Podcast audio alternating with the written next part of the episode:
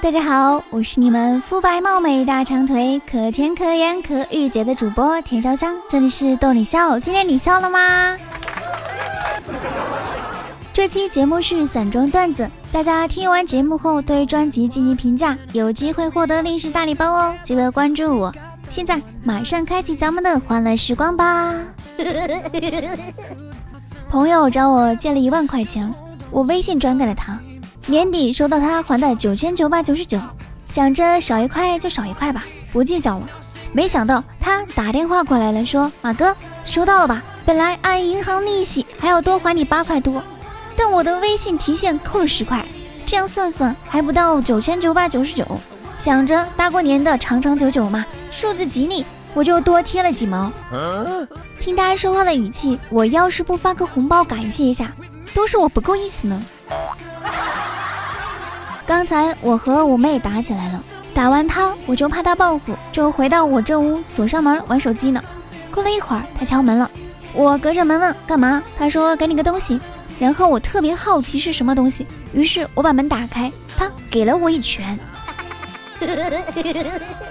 情人节那天啊，老公深情地问老婆：“宝贝儿，我送你什么好呢？”老婆低着头笑着说：“你送什么东西我都喜欢。”老公含情脉脉地说：“亲爱的，既然我送什么你都喜欢，那我送你回娘家吧。过几天我再接你回来。”刚才给一位顾客剪头发，他对着镜子照了一番，脸上露出一丝笑意。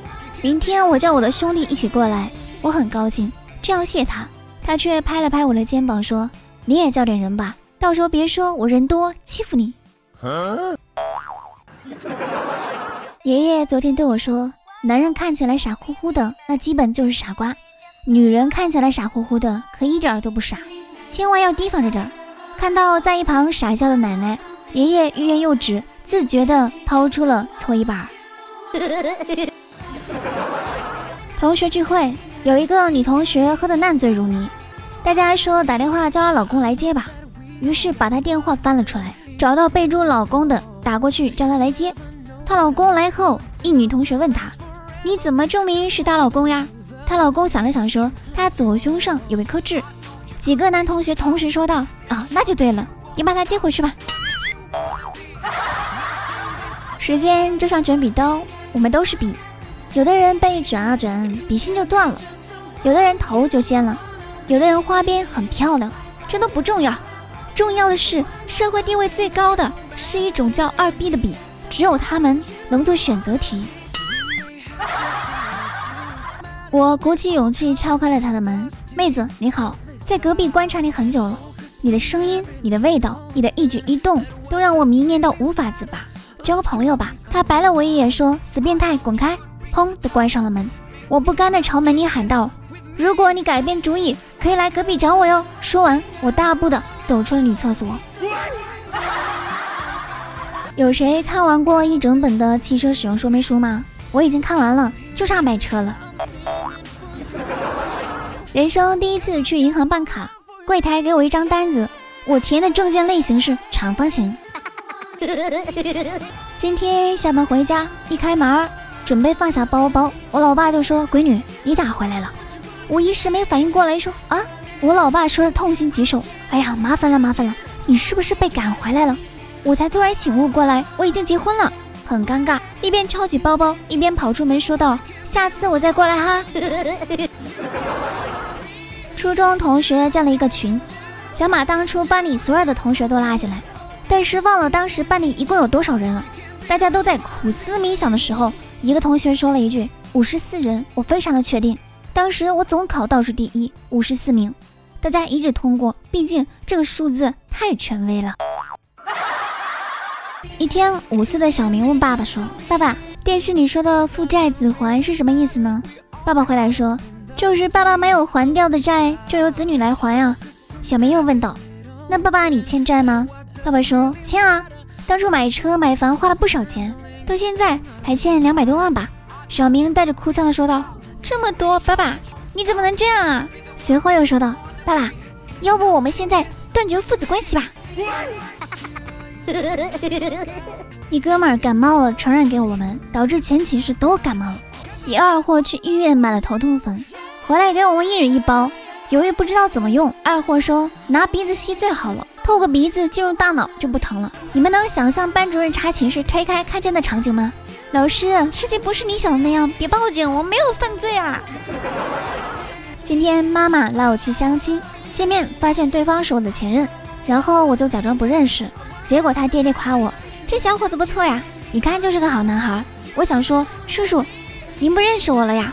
想当年您绕着操场追着打我说臭小子，就你敢勾搭我女儿？你再勾搭，信不信我打断你的腿？这下好了吧？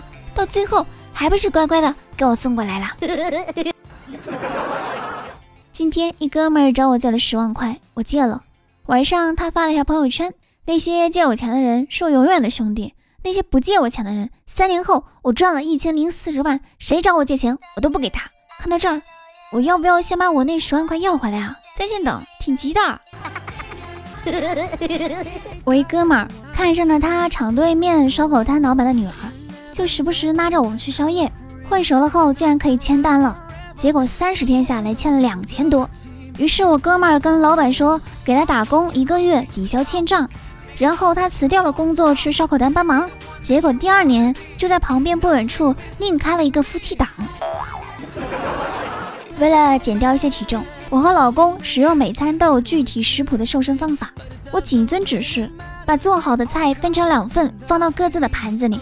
我们感觉非常的好，认为那些食谱棒极了。因为我们从来不觉得饿，但是当我们发现体重在上升而不是下降的时候，我又仔细看了看食谱，在那里用小号字体写着五人份。有个任性的媳妇儿伤不起啊！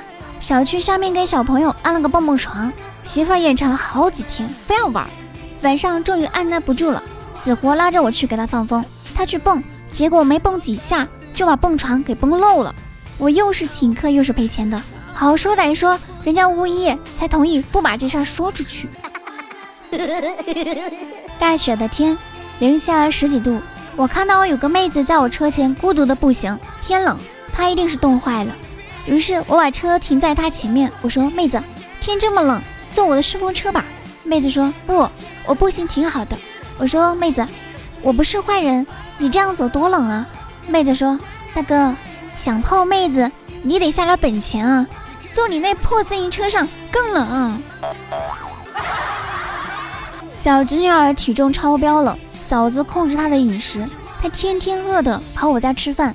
嫂子急了，冲我说：“以后不准轩轩去你家吃饭了，再胖下去我跟你没完。”我为难的看着侄女儿，侄女儿大声的说：“你别看我，你想想你跟谁亲吧，我永远是你的侄女儿，她可不一定是你永远的嫂子哦。”哦吼！好了，快乐的时光总是短暂的，今天的节目就到此结束啦。如果你有有趣的经历，要留言参与讨论呢。我是田潇湘，记得订阅，咱们下期见喽，拜拜。